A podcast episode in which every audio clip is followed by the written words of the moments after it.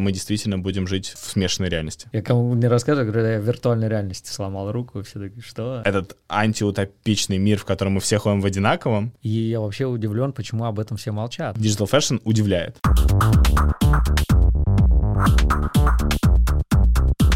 Всем привет, я Сергей Балаян и добро пожаловать на подкаст 2050, где мы говорим о будущем, его технологиях и людях, которые его создают. И сегодня у меня в гостях Даниил Трабун, известный инфлюенсер. Даня сейчас, я думаю, расскажет сам о себе, okay. где он работает, чем занимается. В целом, почему я позвал Даниила, я давно слежу за ним, э, знаю, что он увлекается технологиями. Это как и виртуальная реальность, дополненная реальность, э, цифровая мода, с недавних пор NFT, плюс он главный коневыстолог России – Даня, привет, рад тебя видеть. Привет, я тоже рад. Спасибо, что позвал. Даня, расскажи, чем ты занимаешься сейчас? Вообще я работаю в Яндексе продукт-менеджером, а еще я экспериментирую с различными штуками, которые мне любопытны в том смысле, что там 3D, AR, VR, вот сейчас я делаю какие-то штуки в 3D и продаю в NFT, э, и так как я не очень пока до конца понимаю про крипту, а, то я все деньги, которые зарабатываю, ну, пока не очень много, mm-hmm. отдаю э, на благотворительность в том смысле, что мне кажется, это как-то усиливает вообще то, то, что я делаю, знаешь. То есть, может быть, когда-нибудь и, и я смогу эти деньги как-то забирать себе, но сейчас очень приятно это отдавать, потому что, в принципе, это какие-то виртуальные штуки. Вот виртуальные вещи я делаю, виртуально их покупают, виртуальные деньги превращаются в настоящие. Ну, мы об этом еще поговорим сегодня. Расскажи, чем ты в Яндексе занимаешься? В Яндексе я занимаюсь э, таким сервисом, как Яндекс Плюс. Э, это подписка на все сервисы Яндекса и возможность э, получать за эту подписку еще кэшбэк uh-huh. примерно во всех сервисах. Вот. А, и в Яндекс Плюсе я занимаюсь коммуникациями. То есть там есть много штук, которые нужно рассказывать. Например, Яндекс Плюс очень сложный сервис для понимания, под подписка, что mm-hmm. это такое. И вот как бы это доносить из разных сервисов, это задача. То есть ты занимаешься таким сторителлингом? В какой-то степени, да. Большую часть времени я занимаюсь тем, что придумываю, как о чем-то рассказать. Вот. Ну и мне очень нравится моя позиция, потому что она находится где-то между продуктом и маркетингом, и это постоянные разговоры с э, продуктовыми менеджерами, которым на самом деле интересно и важно рассказывать истории для людей. Угу. И маркетологами, которые тоже постоянно это делают. Ты же до этого, насколько я понимаю, занимался медиа. В Лукас До Яндекса. работал, да. До Яндекса я занимался медиа, но в Яндексе я уже пять лет, и я уже начал забывать об этом. Но вообще, да, конечно, э, я работал в был такой сайт Look at Me, уже, наверное, mm-hmm. немного людей помнят. А э, есть э, сейчас сайт Афиши. Я работал в Афише, в Esquire, в The Village. Ну, короче, вообще как-то так получилось, что я много где в российских медиа классных поработал, угу. которые, конечно, были в первую очередь лайфстайловыми. То есть я не заходил на территорию политических медиа, вот, хотя там много чего интересного, конечно, медиазона. One Круто. Love. Круто. Ты э, упомянул, что сейчас uh, занимаешься 3D. Как ты вообще этим увлекся? Из uh, продукта в Яндексе перешел в 3D. И что ты конкретно делаешь? Вообще, меня очень интересует uh, 3D ну, ты знаешь, на самом деле, потому что мы как-то постепенно все-таки переходим в мир, в котором 3D, в общем, уже постоянно вокруг нас. И когда я первый раз э, заинтересовался этим, наверное, это когда у нас э, в Яндексе был эксперимент, который э, назывался «Слой», это мобильное приложение, которое mm-hmm. мы делали. Mm-hmm. И мы там задумывались о том, как сделать камеру для человека, для каждого пользователя интересной. И в камеру э, можно добавлять различные AR-эффекты, маски, ну, как угу. сейчас, например, есть в Инстаграме. Я видел слой, да. Мы даже как-то раз э, там на одном мероприятии нас поймали ребята, типа мы для, для приложения Яндекса там что-то снимаем. И, да, да, такое было. Вот, и когда мы это делали, мы, мы ну, поговорили, во-первых, с огромным количеством людей, которые предоставляют лицензии, пред, ну, дают э, какие-нибудь а, опишки для создания этого всего. Uh-huh. Мы работали с художниками и начали первый... Это был первый раз, когда я задумался о том, как э, и зачем вообще это нужно для человека в камере, вот эта маска. А в, э, в слое были маски, да? Я да, были. Не помню. А что, кстати, случилось с этим приложением? Оно просто не пошло? Или... Uh, ну, есть довольно большое количество экспериментов в Яндексе, и это mm-hmm. был один из тех экспериментов, который, на самом деле, да, не пошел. Технологии, которые uh, мы проверили в слое, они много где сейчас есть в Яндексе, mm-hmm. ну, в камере, и даже какие-то наши опыты и наша экспертиза в смысле работы с блогерами тоже сработала и классно, но именно uh, само приложение как сервис — Э, не, ну, мы просто, не, как бы у нас были какие-то определенные рамки временные, в которые угу. мы должны были правильно и вовремя хорошо вырасти, и мы этого не сделали. Ну, такая, да. Ну, так бывает. Приключение, короче, было классное. Что касаемо 3D, чем ты сейчас занимаешься? У меня очень странная позиция. Ну, во-первых, это мой, мой, мой личный проект, поэтому я, честно, никаких как сказать, никаких специальных амбиций и у меня нету, кроме того, чтобы получать удовольствие. Ну, то есть это такое, как, э, типа, творческое хобби.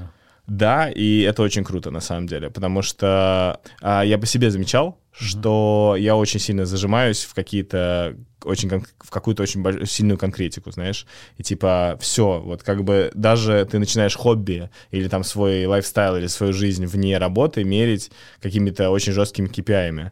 И, честно, э, никому не советую. Потому что, ну, просто можно получать удовольствие. Зачем ты это делаешь? Просто так. Uh-huh. Вот. И вот этот вот э, такой уход э, в, в этом смысле в, в своего какого-то внутреннего ребенка, это очень круто. Потому что когда ты начинаешь получать удовольствие, почему-то те люди, которым ты это все, с которыми ты работаешь, или которым ты это показываешь, э, или те, которые это покупают и так далее, мне кажется, что они это просто чувствуют. Они чувствуют, что это, что здесь есть какая-то свобода, знаешь, какой-то воздух. Uh-huh. Вот. И для меня это такой ongoing, типа, research постоянный. Э, возможно, это когда-нибудь во что-то превратится, но сейчас правда, очень мало людей понимают вообще, зачем все это нужно, зачем кто-то делает какие-то 3D-объекты, потом куда-то их продает, э, и я получаю удовольствие. Ну, ты расскажи конкретнее. Что, что я делаю? Делаешь, да. а, я люблю кроссовки, э, настоящие, вот, и я долго думал, э, почему мне э, моя любовь к кроссовкам все меньше и меньше удовольствия э, приносит. Потому что я вроде как их покупаю, рассказываю людям о том, какие они, то есть коллекционирую, э, не знаю, иногда, ну, но при этом у меня было ощущение, что я вот работаю как one-man media, то есть рассказываю про кроссовки. Uh-huh. Класс. Э, и куда я дальше расти? Что, что в этом может быть уникального? Я смотрю на других ребят, которые вообще даже лучше в этом, на самом деле, многие. Э, тоже, они, как, например, э, я, я люблю исключительно дизайн в кроссовках, я люблю э, историю в кроссовках, и это очень узкая штука. То есть э, ребята, с которыми я как бы в одной... Э, в одном кругу, вот в этом, не знаю, как я представляю это как, ну, некую, да, индустрию там или некий сегмент, вот. И в этом сегменте вот есть я, который про очень узкую штуку, и есть люди, которые всю свою жизнь посвятили кроссовкам, и они знают всю историю кроссовок. Mm-hmm. И э, мне кажется, что они в этом смысле, правда, круче но мне это нравится, я хотел бы что-то с этим делать. И я вдруг, я вдруг понял, что я бы хотел их сам создавать. Э, хотел бы я сам создавать реальные кроссовки? Тут вопрос, потому что, честно говоря, я вообще ну, довольно критически отношусь или начал относиться к моде, потому что ну, очень много, очень много моды, очень много футболок, не знаю, там люди покупают или очень много кроссовок покупают. Я сам по себе это замечаю. Mm-hmm. А, и тогда, может быть, но мне-то что интересно? Мне интересна история, мне интересен кроссовок как объект, как даже, может быть, какая-то архитектурная форма или там скульптура. Тогда я посмотрел и понял, что я бы хотел это делать в 3D, рассказывать историю вокруг этого кроссовка. И что еще мне было супер интересно, это, конечно, чтобы а, сам, я работал с людьми. Потому что, конечно, я никакой не 3D-художник, а, а мне очень интересны 3D-художники.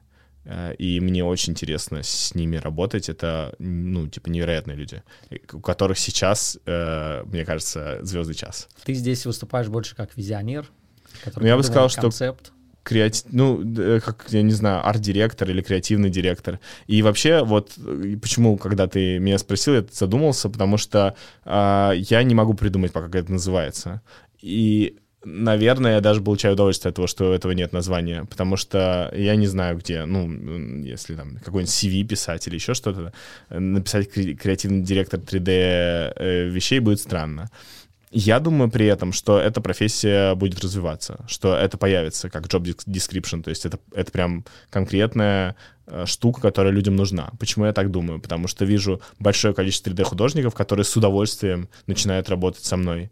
То есть э, как будто бы им окей, классно, что рядом есть человек, который приносит им скетчи, то есть mm-hmm. я, ну, естественно, я все рисую, я приношу все референсы, пишу подробнейший бриф э, и работаю вместе с человеком. Это вот этот момент работы, он может быть даже мне более интересен, чем тот момент, когда я все это выкладываю, потому что я э, чувствую, что это в две стороны энергия, которая, ну, типа, расходится, и они что-то получают, и я получаю, ну, кучу всего, конечно. Ну, я так понимаю, что это твое увлечение сейчас в первую очередь вылилось э, в проект под названием 51 э, пара... 53. 53. Да, да. проект 53. Да. Но это была такая... Э, на самом деле, я думал, что я буду выкладывать кроссовки каждую неделю. А, и даже первые несколько пар так и получилось. Вот. Но я думал, что я подкаст тоже буду выкладывать каждую неделю. И первые несколько подкастов так и получилось. Да, и идея, да-да-да. И смысл этой цифры в том, что это 50... Это, короче, как год плюс еще одна неделя. Угу. Вот я буду год это выкладывать. Э, сейчас, получается, где-то раз в месяц э, вышло 7 пар.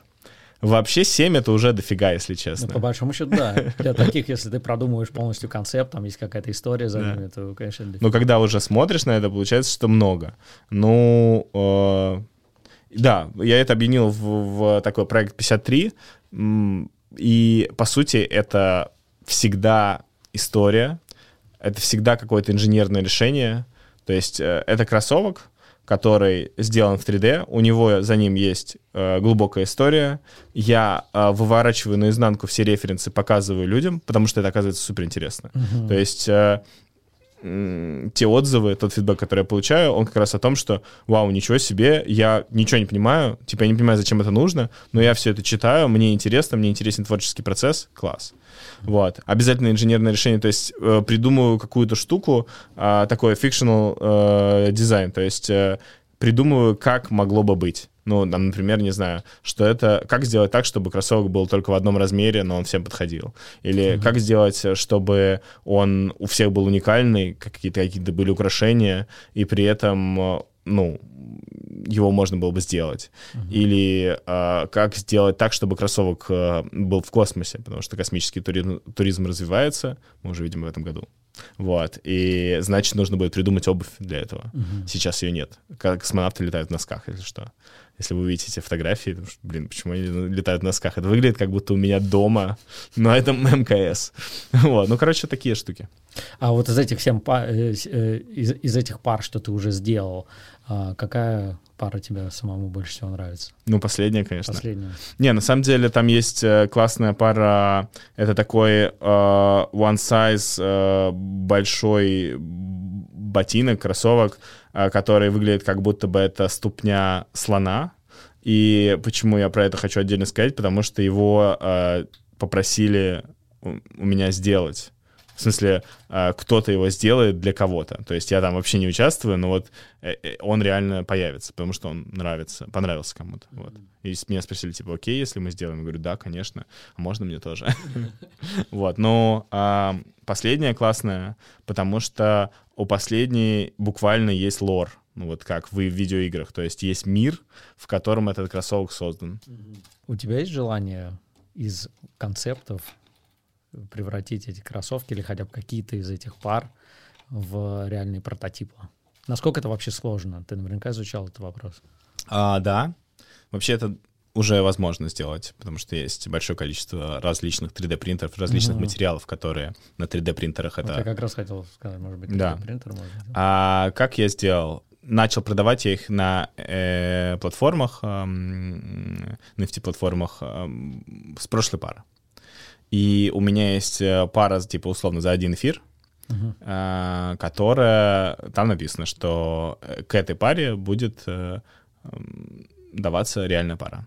Потому что я понимаю, что за этот один эфир я могу ее сделать. Мгм. То есть, вот. И это такой способ ее создать. То есть у меня нету самоцели создать реальную пару, но мне кажется, что рано или поздно что-то там случится, и она будет создана. И это классно. Мгм. Вот. Но я бы не хотел... Ну, в смысле, у меня... ну, То есть я не ношусь по корпорациям, которые делают э, кроссовки со своими прототипами. Сделайте, пожалуйста, давайте вместе сделаем. Если вдруг что-то такое получится, будет классно, конечно.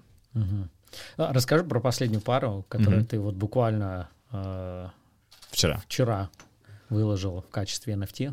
у меня была мысль, что вообще как э, они, как эти пары рождаются. А, Я, когда придумал этот проект 53, я просто накидал сразу 53 идеи. Просто какие-то идеи, там, типа, ну, не знаю, э, они могут идти откуда угодно.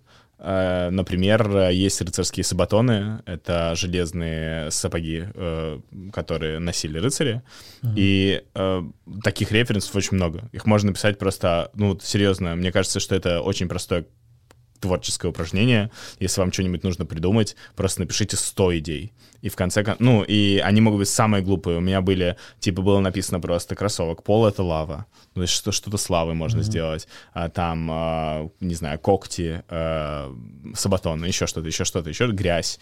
Вот. Э, м, некоторые были когда заканчивались идеи, я просто смотрел, что у меня с- сохранено в Инстаграме. Э, Самое, мне кажется, важное э, референсами не брать кроссовки и не брать обувь. М, В смысле, не не брать обувь и кроссовки, которые сейчас. Сабатоны можно, существует. да, а так просто брать что-то, что на ногах, не знаю, а, как это называется, которое в, в поликлиниках, Бахила? бахилы, да, и так далее. То есть это куча всего, что могло бы быть в теории кроссовками или обувью. Такая мысль у меня, что вот я там сделал одну пару, буду делать сейчас новую. Я просто смотрю этот список, выбираю что-то супер рандомно, и когда я посмотрел на эти сабатоны, я вдруг понял, что мне было бы интересно соединить э, рыцарские сабатоны с э, японскими роботами-трансформерами, потому что они чем-то похожи, это и то, и другое доспехи. И еще мне понравилась идея с материалом. Вторая вещь, которая, мне кажется, условно тоже про творческие упражнения, это про то, что если вы делаете какие-то объекты, то э, самое крутое в объектах, на мой взгляд, это материалы. И с материалами можно кучу всего делать, и материалы завораживают людей. Потому что материал тактилен. И 3D классное — это когда ты ощущаешь материал. М- У меня есть... Я большущий фанат э, рендер-художника, кажется, так это называется, Ильи Колганова, который работает в компании Teenage Engineer- Engineering. Это компания, которая создает синтезаторы, всякие аудиоштуки. Вот. Он делает такие 3D-объекты, а, в которых есть ощущение, что они реальны, и они реальны как раз из-за а, материала, мне кажется. Во многом еще то, что я замечал, в какой-то момент это стало супер модно, это стали все делать, но когда я его первый раз увидел, это то, что там есть какой-нибудь отпечаток пальца или немножко пыли и так далее. То есть это э, сразу ощущение, ну, реальности.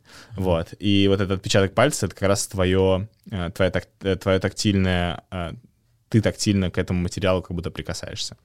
Так вот, э, я увидел эти сабатоны, я подумал про трансформеров и подумал, что было бы классно сделать сабатоны из материалов, которые были э, популярны в 90-е годы. Э, если ты помнишь, в 90-е там плеер Walkman, дис- дисковый, конечно, кассетный был раньше. А, что там еще было? Собака Айбо, Sony Айбо. То есть для меня 90-е — это бытовая техника. И это пластик различный. Вот, я подумал, блин, я хочу такой пластик, я хочу, чтобы вот они были как будто из такого пластика. Потом это все изменилось, конечно, много раз менялось, но в итоге, что у нас есть? Э, У, на- у нас появились сабатоны из такого странного пластика, а, и у них эм, подошва — это э, мясо, созданное в лаборатории. То есть э, уже сейчас есть искусственное мясо, uh-huh. которое делается в лабораториях. Я задумался о том, что что может быть лучше подошвой. Вот мы, когда ходим, мы же ходим иногда босиком, и, по сути, мы ходим на, ну, мясе нашем таком. И вот э, эта подошва — это мясо. А дальше я начал задумываться, окей, вот есть это мясо, собрано, созданное в лаборатории, а, какие-то сабатоны, еще что-то. А, а кто их сделал? И стала разворачиваться история про девушку, которая про девушку, которая решила поменять работу. То есть она работала в какой-то супер классной большой корпорации, э, получала невероятные патенты там на одно, на другое и так далее. И вдруг она такая, так, а может быть, я займусь чем-то другим. И она идет э, в Biohack Space. Э, кстати, он реальный, в смысле тот, который я назвал, а, и создает там живых существ, таких улиток, вот, которые и имеют, э, кроме того, что они просто улитки, у них еще там в ДНК условно есть какие-то возможности, типа передачи Wi-Fi или еще что-то. Mm-hmm. Вот. И дальше она делает эти ботинки. Вот. И все это описано. То есть, как бы 3D-модель — это только часть всего этого. То есть если кто-то захочет, он может прочитать прям целую историю, и, в принципе, ну, это как эпизод какого-то сериала, например. И мне это в кайф, потому что я, во-первых, никогда не писал никакие эпизоды сериалов, а, я хочу посмотреть, насколько это работает, э, насколько люди на это реагируют, кто вообще на это среагирует. Получится ли у меня, не будет ли это супер глупо или неинтересно. Вот. Ну, то есть, пока я не понимаю это, ну, поспрашиваю людей, вот я выложил только. Угу. Ну, ты вот выбрал а, формой, скажем так, продажи этих кроссовок NFT. Да. А, у тебя уже был такой опыт с предыдущей парой. Да. Расскажи про него. Как, как вообще люди отреагировали, какой фидбэк ты получал? Ну, идея была э, в предыдущей паре. Предыдущая пара это была такая пластиковая туфля. Uh-huh. И, и это был рассказ, конечно, о перепотреблении. О том, э, э, туфля была э, как бы сделана из бутылки. То есть вот ее каблук — это э, верхняя часть бутылки. Идея была рассказать о перепотреблении э, и отдать все деньги, которые мы заработаем, на э, благотворительность, связанную с экологией и перепотреблением. То есть это, например, Собиратор, есть такой, э, такая организация. И при этом я брал еще там, не знаю, Coral uh, Reef Alliance, это, если не ошибаюсь, э, э, я не помню точно название, кажется, uh-huh. кажется такое, вот, который занимается кораллами, потому что, если ты знаешь, кораллы становятся все более серыми и черными из-за нас. Вот, а, Нет, а, не знал. Вообще, кор- короче, кораллы — это супер символическая штука. А кораллы из-за загрязнения окружающей среды становятся серыми. То есть они, когда живые и классные, они яркие, вот mm-hmm. те самые кораллы, которых мы... А вообще в океане сейчас все более и более серыми они становятся. Это выглядит... Мне кажется, что это как, знаешь, как в видеоигре, когда что-то что умирает, оно становится серым. Mm-hmm. Вот. Э, и я заработал за неделю, на самом деле, не очень много по меркам NFT. Э, типа 90 тысяч рублей. Сейчас там еще что-то пришло, я все это отдам тоже в фонды. Но для меня это было супер много, если честно. Я никогда ничего не продавал. И это, ну, у меня нет имени. Э, это, это зафичерили, правда, на главной странице Rarible, mm. что круто. И, наверное, я думаю, что большая часть э, денег пришла оттуда. Но, я, но не в последнюю очередь это было связано еще с тем, что много кто отмечал и выкладывал в Инстаграме из как раз NFT каналов, а, что вот это NFT со смыслом и который на благое дело. Вот. Mm-hmm сейчас э, я еще не так явно рассказал о том, что здесь тоже будет, естественно, черити. Но мне кажется, что первая моя пара была прям сразу все понятно. Вот пластиковая туфля лежит на дороге, она на благотворительность. Все понятно. На какую благотворительность понятно и так далее. Здесь сейчас все-таки история. Я думаю, что сейчас будет сложнее это продать. Но тем интереснее. А вообще, э, что NFT для тебя? Как ты относишься к этой идее, к этой индустрии? Я хорошо отношусь. Я, я понял, что это такое. Ну, расскажи, потому что многие споры ведутся круглосуточно. Слушай, я, больше, э, я думаю, что больш, э, больш, большая часть людей не, не очень понимает, что такое NFT, Конечно. и я тоже не понимал. А, я просто в какой-то момент много раз повторил. много раз повторил себе, что это такое. А, я объясняю это себе так. А, есть, вот в офлайне, есть оригинал какой-нибудь картины. Допустим, а, Джаконда для простоты. А у Джаконды есть документы, и Джаконда хранится в Лувре. И мы все знаем, что оригинал Джаконды в Лувре. Лувр, а, Лувру принадлежит Джаконда. А я распечатаю Джаконду и повешу себя в туалете. Так давно не делают, кстати. Ну ладно, на кухне повешу. Никто не будет думать, что я взял себе Джаконду. В смысле, никто не будет думать, ну, блин, тогда бессмысленно в Лувре висеть Джаконде, если еще 15 тысяч или, или 10 миллионов человек распечатали ее и повесили у себя. А, чем отличается Джаконда в Лувре от Джаконда на кухне? На самом деле, в первую очередь, документом. То есть тем, что там написано, это оригинал Джаконды, он принадлежит тому-то, куплен у того-то, ну и так далее. Вот представьте себе, что то же самое с картинками и видео в, интер- в интернете. То есть э, есть любая картинка, например, хот-дога. А, кто угодно может выложить картинку хот-дога у себя или в соцсетях, или на сайте, но картинка хот-дога, у которой есть документы, будет только у кого-то, кто ее купил. Понятно, что есть миллиард вопросов, особенно у меня много вопросов к мемам, которые перепродаются. Но если говорить про оригинальные работы и оригинальное 3D, например, э, там все понятно.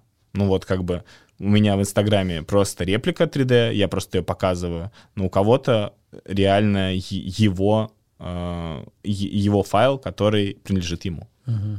Ну, на самом деле, вот... Э, Правильно? За кадром. Ну, в принципе, да, за кадром э, мы с тобой говорили, я на этом рынке там с 16 года и про NFT с 18 знаю, то есть мы уже там занимались проектами.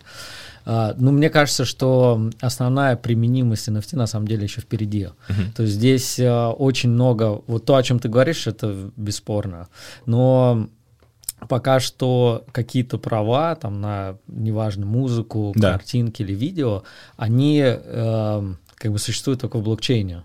То есть для внешнего мира, по большому mm-hmm. счету, это так себе история. Вот, например, ты продаешь песню. Mm-hmm. Вот есть авторские права, которые зарегистрированы там в месте, где их регистрируют. Да, да, да. То есть, э, зарегистрировав, как бы сделав токен, по большому счету к этим авторским правам, которые по-настоящему зарегистрированы, которые юридически имеют силу, этот токен не имеет никакого... В случае песни, да. Да, особого э, значения. Но когда вот этот вопрос будет решен, там применимости технологии огромное количество. И те же самые картины какой-нибудь Джаконды можно будет поделить. Ну, это уже можно сейчас делать, но да. тоже это немножечко не очень понятно, как это делать. Можно mm-hmm. будет поделить там на тысячу частей и реальное изображение продать вот именно в качестве прав. И мне кажется, это гораздо будет интереснее, чем просто там продавать какую-то картинку. Другой вопрос, что конечно, очень хорошо это подходит еще людям, у которых есть имя. Ну, то есть это просто цифровой мерч. Абсолютно тысячи художников, которые сейчас пытаются выкладывать э, картинки, ну, будем откровенно, они пытаются просто заработать, потому что в них, э, ну, в них есть ценность, ценность в любой работе есть, это mm-hmm. время в первую очередь. Но по большому счету здесь, э, ну, ты видел какой-то там, не знаю, 3D, который продается как NFT, который можно было бы сказать, что, господи, это просто новое слово там в 3D или еще что-то такое. Обычно, ну, это достаточно стандартные такие, э, ну, как бы работы, которые бывают очень очень неплохие, бывают очень качественные. Но в первую очередь сейчас э, СМИ э, как бы фокусируются на том, что, боже мой, за сколько денег оно продано, да. а не на том, что это какая-то нереальная технология. Поэтому, ну, я думаю, что все впереди на самом деле. Это понятно, что сейчас это немножечко все выглядит как пузырь, и, наверное, это и есть пузырь. Знаешь, ну, э, по сути же все пузыри, которые были, э, они лопались, да. А потом они становились чем-то да. важным, да. как бы. Ну, иногда даже это важно, чтобы был пузырь, потому Конечно. что ты представь, сколько сейчас проектов, которые еще не вышли, вот сейчас пилят что-то в плане NFT да, там, да, платформ, да. опять же, вот этих э, юридических каких-то э, услуг и так далее. То есть, когда вот этот пузырь немножечко сдуется, и мы войдем в следующую фазу, я думаю, что рынок будет гораздо более зрелым, таким прям мейчер mm-hmm. по-настоящему. И вот там вот мы увидим уже настоящее применение прикольное, гораздо круче, чем просто там продажа картинок хот-дога. Хотя, если это создал там какой-нибудь, я не знаю, вот Илон Маск, который вот здесь у нас да. висит, а, картинку, я думаю, тоже продали. Да, да, да. Как бы это другой вопрос. Это как цифровой мерч, это просто вообще, в принципе, прикольно. Ну, да, я согласен. Я думаю, еще то, что очень важно для индустрии, то, что сейчас происходит, С одной стороны, я согласен, что многие художники просто хотят заработать, другие художники хотят получить имя, а, для них это тоже очень важно. Вообще, сам факт того, что стала видимой эм, часть людей, а, креаторов, которых раньше не было видно. Раньше это было закрытое сообщество там на сайте, не знаю, DeviantArt или Мгм. э, Behance или Dribble, не знаю. Ну, то есть это была такая вот э, профессиональная индустрия. Сейчас эти люди выходят наружу, и если они действительно что-то уникальное делают, это мега круто. Потому Конечно. что они, конечно, станут э, в ближайшие 10 лет, э, ну, такой, прям, ну, как бы, они будут главными, учитывая, что мы действительно будем жить в, эм, в смешанной реальности. Мгм. Давай, кстати, про смешанную реальность как раз Давай. и поговорим. Ты тоже увлекаешься этой темой. Как думаешь, какой следующий шаг, какие тренды в этой, в этой сфере есть? Во-первых, я думаю, что мы ждем, ну, я бы ждал других платформ типа Fortnite, Мгм. которые работали бы на другие аудитории. Потому что, по сути, то, что Fortnite делает э, с концертами, например, с концертом Трэвиса Скотта, с концертом Маршмеллоу до Трэвиса Скотта или э, концертом Арианы Гранде совсем недавно, это то, что людям нравится независимо от их возраста и приверженности какой-то видеоигре. То есть на это готовы идти или это готовы смотреть люди, вообще не разбирающиеся ни в чем. Мгм. Просто вот как телек. Вот. А вовлеченность больше. И если говорить про бизнес-часть, и бизнес-часть большая, потому что, естественно, все скины, а, аватарки, шапки, э, гаджеты, которые ты покупаешь после концерта или во время концерта, чтобы быть вместе с, с э, исполнителем, как бы на одной волне, это все как бы мега круто и работает. Вот, короче, новые виды развлечений и новые платформы для этого это не обязательно даже, чтобы были какие-то маски или виртуальные очки. То есть это просто, ну, как бы будут пилить какие-то игры. Не знаю, в начале 2000-х, если не ошибаюсь, был PS Home. Это среда внутри PlayStation, в которой были магазины, а, там тоже были концерты и всякое такое прочее. Вообще неплохо развивалось, но потом в угоду всяких бюрократических штук, короче, что-то не так хорошо развивалось, как надо. Ну, и действительно, расти должно было быть быстрее. И они закрыли PS Home. Вот, я думаю, что аналог PS Home, то есть среды, где люди будут просто развлекаться, в конце концов появится. Вот, я даже знаю несколько проектов, которые мировые, которые э, идут к этому. То есть, это первое. Второе, ждем, когда большой гигант, э, наверное, Apple, э, сделает свои очки. AR. Ярочки, да. Мгм. Да, есть такие слухи, я тоже жду. Ну, я думаю, год три-четыре. Там Ну, долго. я жду практически каждый год, когда Да. какая-то презентация, я думаю, вдруг будут AR. Там очки. картинка обычно какая-нибудь, думаешь, так, ну вот эта картинка точно анонсирует именно AR. Да. Ну, будем ждать. А вообще, как ты думаешь, что больше и быстрее будет развиваться, AR или VR? AR. AR? А, очень просто. AR есть сейчас во всех телефонах, даже в андроидах, а VR есть у единиц. То есть э, и AR, применимость, применение AR уже некоторые придумали. То есть э, придумали для показа товаров, а, придумали для, опять же, AR каждый день используют люди в социальных сетях для того, чтобы э, улучшить свою внешность в, на фотке. Вот. А, Ну, это даже незаметно, что это AR. То есть люди не, объяс- не не объясняют себе, что это AR. Плюс AR, конечно, используется каждый день, например, для того, чтобы, не знаю, э, считать QR-код, от- открыть и, и дать чаевые официанту. А, Короче, он уже в нашей жизни. Он просто, наверное, не такой безумно яркий, классный, как мы хотим, но он уже есть. И очень медленно он идет э, к тому, чтобы все больше и больше захватывать э, реальность. Ну, VR тоже сейчас очень круто развивается, Да. на самом деле. Я вот в прошлом году купил себе очки Oculus Quest 2. Да. И я вообще удивлен, почему об этом все молчат. На самом деле супер крутые очки, и там в действительности классные игры. То есть у меня не было вообще никаких ожиданий. Я думал, сейчас я попаду в какой-то пиксельный мир. Ага. Ну, блин, на самом деле круто. Я даже вот руку сломал себе. Серьезно? Да, Играя в лазер... Э, Играл в бокс. Бокс. Я занимаюсь немножко тайским боксом сам. Мне, естественно, было интересно Да. э, посмотреть, какой там бокс. И там против ботов, ну, прям такие спарринги достаточно реалистичные, прикольные. Прикольно. И как так получилось, что я в стену так садился, что мне пришлось даже пластину вставлять. Вау.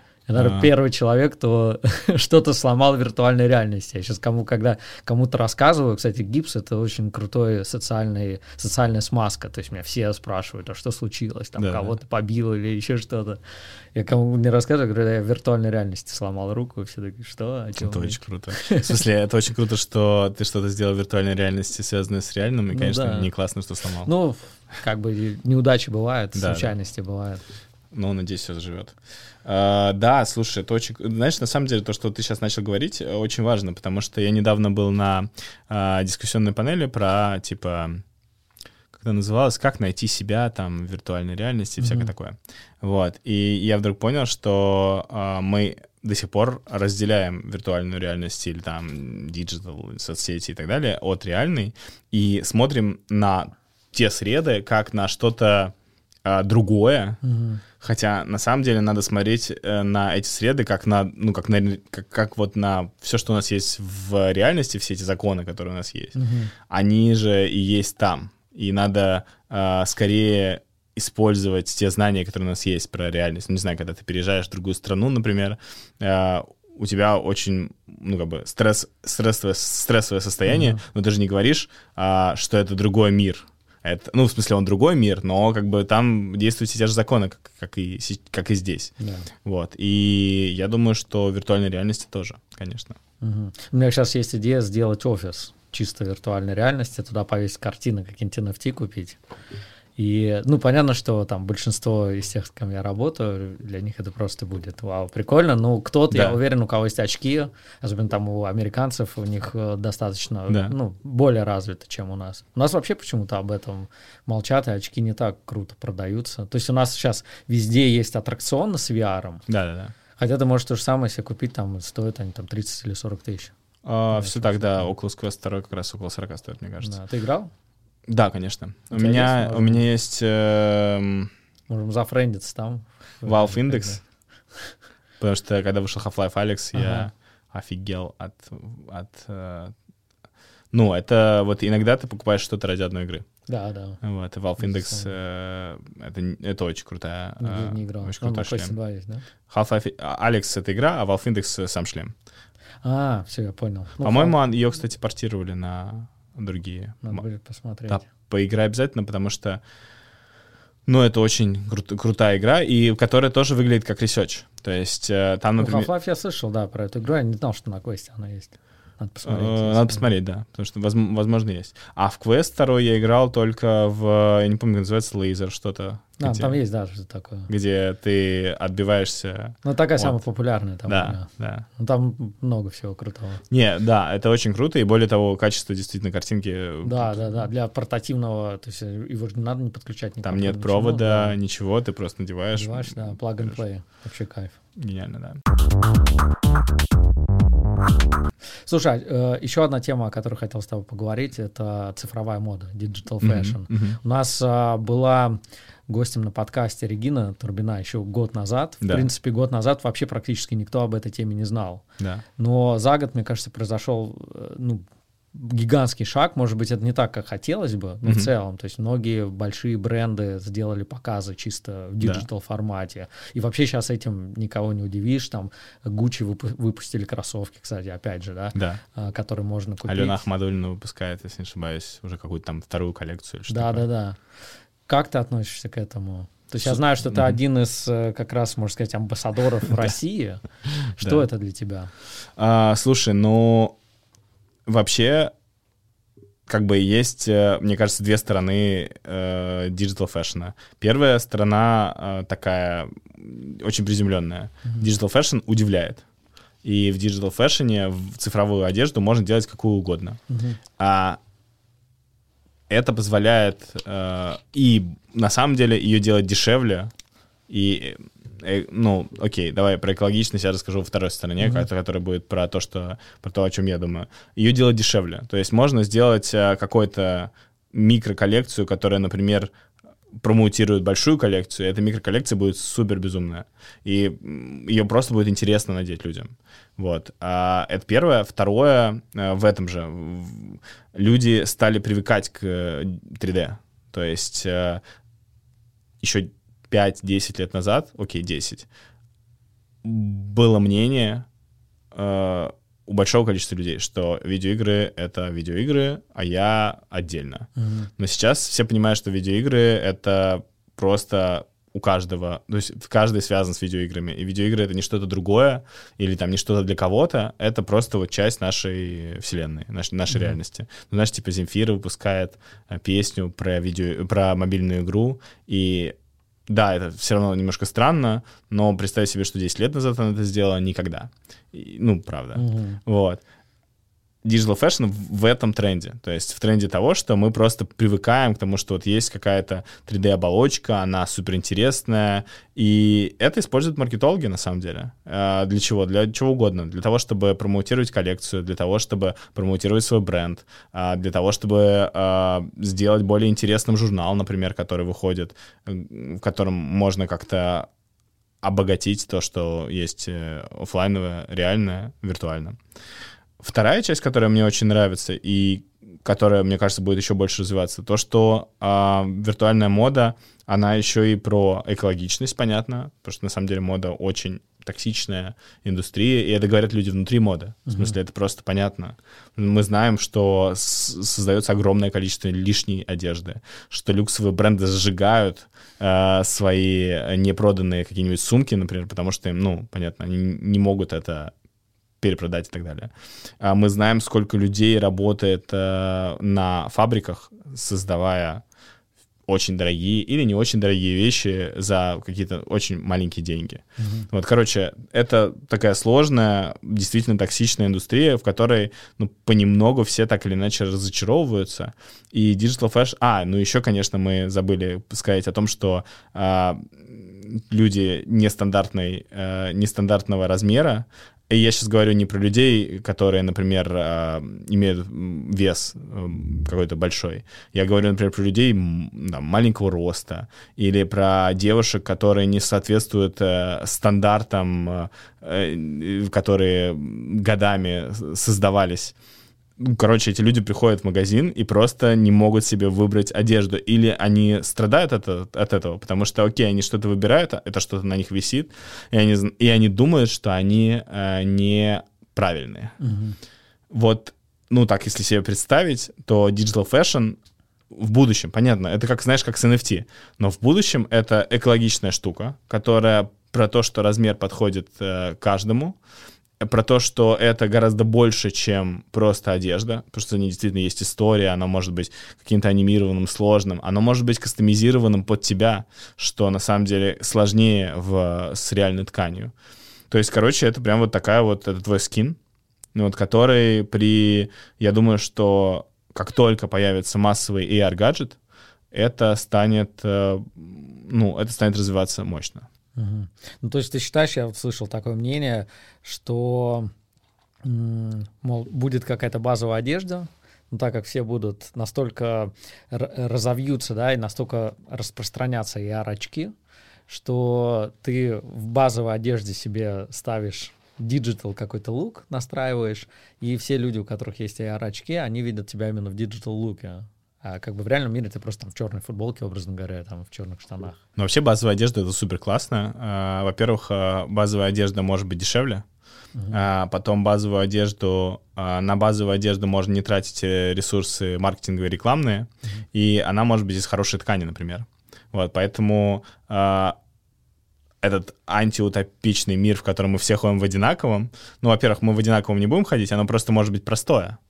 То есть там, например, э, там можно не делать молнии. Э, Действительно, могут быть футболки, э, свитшоты, какие-то треники и так далее. Эм, Да, где ты в VR видишь что-то больше, ну вот, а, а так ты просто в комфортной куртке, э, футболке и так далее. Да, Ну, ты думаешь, классно. что digital мода, она прям плотно войдет в нашу жизнь? Или это будет просто развлечением, образно говоря, как там фильтры в Инстаграме? Который, кстати, тоже вот там пять лет назад, э, ну, там, я не знаю, Да. больше расскажи, что кто-то будет себе там менять на каждом Да. сторе лицо и делать его там более, там, я не знаю, правильным, Да. красивым и так далее. Тоже сказали, о чем? Да, ну, в Корее, в Японии, в Китае уже давно это делали, а мы такие... В Корее без фильтров это делали, там, я имею в виду, там, операции. А, Да, в торговых центрах. Очень классные. Да. Слышал. Сложно это прогнозировать. Я бы сказал так, что сегмент у этого есть, достаточно большой. И я сейчас говорю, например, про сегмент, э, ну, там, молодых ребят. Uh-huh. Вот. Мы, например, вот сейчас это было так смешно. Я недавно сидел э, там, на скамейке и увидел, э, что ребята, ну, типа, э, да, ну, там, разного пола, ну, лет 16, лет 15-16, они ходят практически в косплее. То есть это, ну, в мое время мы, конечно же, тоже ходили в разных, э, ну, типа, мы как-то себя выделяли как субкультуру, да, какую-нибудь, mm-hmm. да. Но, ну, это ребят просто, которые уже надевают всякие там уши, хвосты, э, супер ярко, как бы они выглядят как просто персонажи видеоигры. И э, их было много. я видел это не один раз, поэтому я думаю, что это так. Вот. Э, я думаю, что, да, Digital Fashion войдет, я думаю, что он не будет просто таким явным, как вот... Э, понятно, что если молодые ребята там может быть явным, но если мы говорим про какую-нибудь... Э, просто нас, обычные, ну, всех обычных людей, то это может быть э, какой-нибудь, какой-нибудь аксессуар, например, который просто висит, и который имеет какую-то еще полезную, как бы, э, полезную возможность, там, типа, не знаю, показывает, сколько у тебя друзей в, в Фейсбуке, или можно открыть быстро CV или визитную карточку. Ну, то есть э, это станет просто очень простым. Я не думаю, что все будут ходить в доспехах. Я бы походил, но я, правда, думаю, что большинству это просто не надо. Но при этом то, насколько сильно изменится мода в ближайшие 10 лет, 100%. И я думаю, что мы постепенно будем действительно переходить к более качественным материалам, более долгой жизни. Угу. И а, потому что бренды смогут получать деньги с подписки как раз этого яра. То есть э, это просто бизнес-возможность. Ты покупаешь качественную вещь, которая, у которой устаревание, например, не... Сколько там у футболки H&M? Ну, я думаю, месяцев пять. Смотря как носить. Ну, я думаю, что немного на самом деле. Uh-huh. Но, ну, как мы знаем, что в начале века, например, вещи могли жить лет 5 или 10. Uh-huh. Вот, и мы, вот, э, я думаю, что вещи станут жить дольше, будет более качественные, э, более качественные вещи, они будут из переработанных материалов и, ну, типа, более плотный хлопок и так далее и при этом у них будет какой-то слой, который позволит брендам получать дополнительную, mm-hmm. дополнительную выгоду.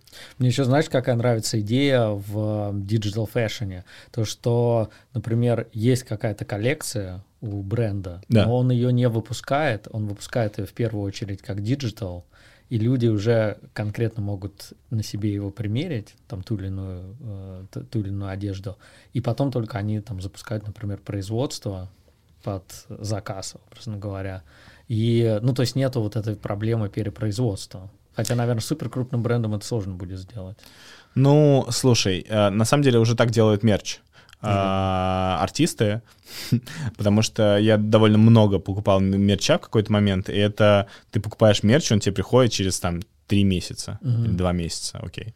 А, и он приходит не в последнюю очередь, потому что они просто сформируют заказ под, э, под то, сколько фанатов купили. Вот, и у них нет перепроизводства тоже. Mm-hmm. Но при этом как бы перепроизводство есть, потому что это мерч, некачественные обычные какие-то футболки, на которых просто налепили ну, принт. Да, вот, я думаю, что Яр еще позволит действительно всю вот эту мерчевую историю тоже, ну, то есть, не знаю, когда ты в какой-то вещи приходишь на какой-то ивент, и тебе по, там, по, по геолокации э, включают скин, который ты который ты потом можешь показывать людям. Ну, что такое? То есть mm-hmm. куча необязательных вещей сейчас есть. Yeah. А, и эти необязательные вещи можно перенести легко в digital. Окей, okay, Даня, расскажи, какие у тебя сейчас планы? Какие, что, что дальнейшее? То есть сейчас мы, ты эм, рассказал, что выкладываешь новую пару mm-hmm. в качестве NFT на Rarible. А, далее, что у тебя в планах? Ну, я хочу сделать еще как минимум три пары в этом году. Это много. Вот. А, что хочу еще сделать? Я бы хотел подумать про... Ну, то есть, вот у меня есть эти пары, но я бы хотел подумать про какое-то 3D-окружение, 3D-сцены. Они уже есть. Вот. И э, в этой, ну, то есть я имею в виду, что, например, там туфля лежала на земле, мы придумывали, что за сцена может быть, э, что за поверхность и так далее. Но вообще, конечно, две вещи, которые мы обсуждали с моими друзьями и коллабораторами, это первое, что можно сделать, э, правда, в шлеме что-то, mm-hmm. что ты, как бы, что, что будет продолжать историю, добавлять этой истории. А, например, у меня есть эм, такие типа шлепки, которые как бы сделаны из э, кораллов, э, из того, что на дне э, моря есть. Вот, это почему важно, потому что, ну, по сути, это еще способ такой массаж ноги, ну, типа, вот. Эм, и мне предлагал, мне предлагала моя хорошая подруга сделать это в 3D в VR, uh-huh. вот. А в VR, наверное, ну, есть еще варианты, например, с PhoneKicks, то есть я им писал, они сказали, да, вообще без проблем, они, если не ошибаюсь, сделали пишку для всех, а, чтобы было возможно примерить все mm-hmm. эти кроссовки. Но у меня это, знаешь, тоже вот это не самоцель, то есть у меня нету ощущения, что я добьюсь успеха, если это сделаю. Это просто research, на который я трачу свои ресурсы, и радуюсь тому, что я что-то узнаю новое благодаря этому. Потому что на самом деле в таких вещах, как там 3D, Digital Fashion, NFT и так далее, э, есть разные подходы, и очевидно, что есть люди, которые могут там зарабатывать миллионы на NFT. А, но мне интереснее понять, как оно вообще все устроено. И для этого это как с курсами. Можно купить курсы на каком-нибудь сайте, mm-hmm. где расскажут вам, как это делать, что, что-либо делать. Или можно выделить эти деньги и начать просто что-то создавать. Вот. Да, это посложнее, и, возможно, э, ну, такая ответственность, ответственность за свои ресурсы. Но зато потом, когда ты поним, когда понимаешь, что ты, по сути, купил курсы. Вот, просто таким образом. Вот, так что, э, отвечая на этот вопрос, продолжать учиться. И последний вопрос. Новый альбом Дрейка или новый альбом Канья? Слушай, ну, э, я здесь предвзят, наверное, но э, есть такой классный музыкальный критик на YouTube, Энтони Фонтана. Uh-huh. Э, он, я с ним солидарен. К сожалению, новый альбом Дрейка очень одинаковый. Вообще Дрейк известен своей одинаковостью. Для меня это очень качественная лифтовая музыка. Ну, там нет хитов, короче. И бенгеров для меня. Вот. Плюс он довольно... Ну, мне не нравится, например... Ну, мне не нравится, когда взрослый человек у которого есть э, дети, выпускает э, альбом с обложкой, э, где 9 беременных женщин и называет себя Certified Lover Boy. Мне кажется, что в 2021 году как бы э, осеменение большого количества женщин не является чем-то крутым. Ну, в смысле, мы уже прошли период, когда мы поняли это, и вдруг, э, ну, вроде бы умный чувак mm-hmm. это делает. Вот, понятно, что это все шутка и все такое прочее, но, блин, есть альбом про, э, про, про, про есть альбом, который рассказывает о том, как человек справляется с утратой своей, своего близкого человека, и вообще альбом путешествия, альбом развития, и есть альбом Certified Lover Boy, где, типа, парень э, поет про то, что я люблю, э, типа, все девушки лесбиянки, я тоже лесбиянка, потому что я люблю девушек. Я думаю, господи, чувак, ты, эй, эй вообще. Ну, мы как бы нам, нам не по пути, поэтому Донда. Понял. Данис, большое спасибо за участие. Пау. С вами был подкаст 2050. Подписывайтесь, оставляйте свои отзывы, понравилось вам или нет. Ставьте лайки, дизлайки. Увидимся скоро.